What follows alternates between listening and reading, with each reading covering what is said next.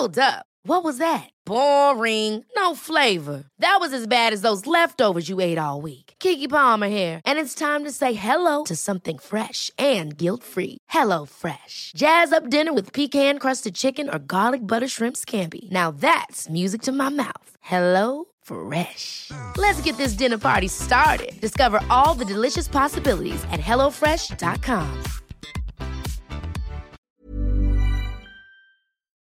Eh, doctor Galindo, me da mucho gusto saludarlo. Bienvenido. Jesús, buenas tardes, para servirte.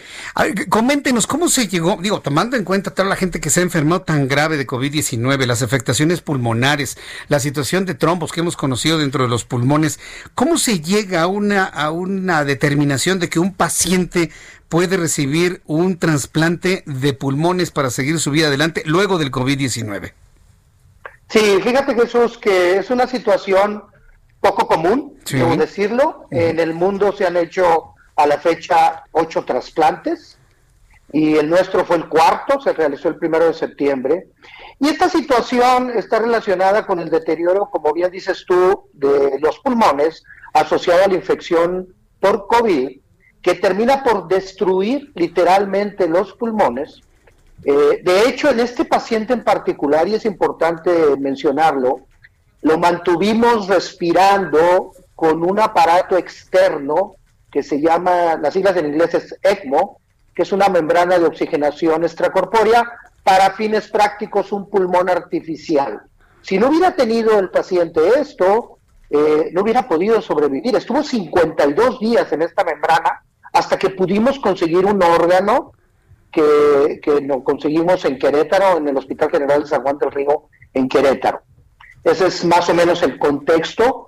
Y, debo decir también que es una tecnología que no es evidentemente parte del, tratamiento primordial de la enfermedad, pero cuando se tiene acceso en algunas ocasiones podemos ofrecerle una segunda oportunidad a una persona.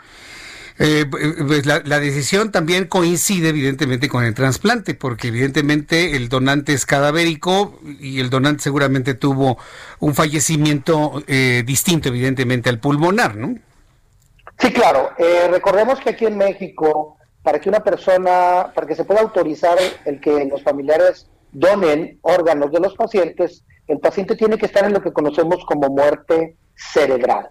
Es clínicamente es una muerte, pero su corazón sigue funcionando y los órganos internos también, y eso nos permite poder tomar los órganos y darle una oportunidad de vida, fíjate, en un paciente hasta ocho personas diferentes. Correcto, bueno, pues muchas felicidades por este enorme logro. ¿Qué, edad tiene el paciente que recibió el trasplante de, pulmones? Este, este paciente tiene 56 años, debo decirte que es el treceavo trasplante que hacemos con éxito en el hospital y somos el único centro en este momento en el país que realiza trasplante de pulmón.